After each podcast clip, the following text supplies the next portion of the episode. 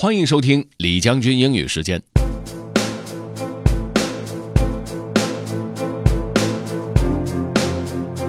今天和大家分享的内容和往常不太一样哈，以前经常给大家说一些这个心灵鸡汤啊，各种风花雪月呀，等等等等。我们今天听到的是一个比较严肃的内容，来自于一本书，叫《The Better Angles of Our Nature》，作者是 Steven Pinker。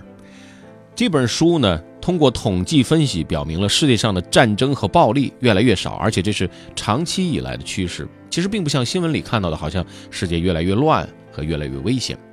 现在过了十年，他又在看数据，发现大趋势仍然没有改变。今天跟大家分享的内容就是他的文章的开头。Let's get started. Have fun. Now, for the good news, things really are getting better. ISIS and Syria dominate global headlines, but new data shows that violence remains in retreat overall. By Steven Pinker. It takes a streak of foolhardiness to answer the question, What are you optimistic about? Because any response would seem to tempt the fates to prove one wrong. But in 2007, I took the bait and ventured that every form of violence, when measured objectively, was in decline, a claim I buttressed with 100 graphs in my 2011 book, The Better Angles Our Nature. Friends advised me I was setting myself up for embarrassment a war with Iran, a contest over oil, or a nuclear terrorist attack could erupt any day. And wasn't I even a bit superstitious about the impending centennial of the First World War? Though I was documenting the past rather than prognosticating, a decade's worth of new data provides a chance to calibrate our understanding of global trends.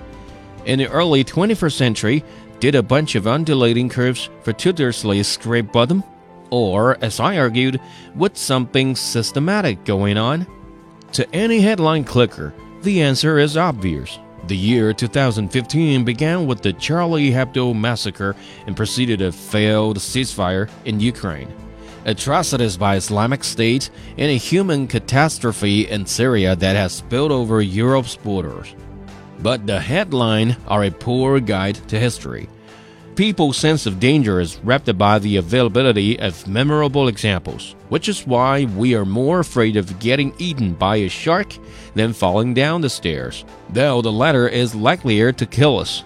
Peaceful terrorists, no matter how numerous, don't make news, and people quickly forget the wars and atrocities of even the recent past Only by tabulating violent incidents as a proportion of the opportunities and determining how that proportion changes over time can we overcome our cognitive biases and see which way the world is going. 作者 Steven Pinker 的论断也印证了一位伟人曾经说的话：当今世界的主题就是和平与发展。 如果你想回听本期节目，可以关注重庆之声的微信公众号“重庆之声”，点击品牌就可以进入李将军英语时间了。另外呢，也可以在喜马拉雅 FM 上面搜索“李将军”，就可以找着我了。OK，that's all for today. Thanks for listening. This is General Lee 李将军，下期节目见。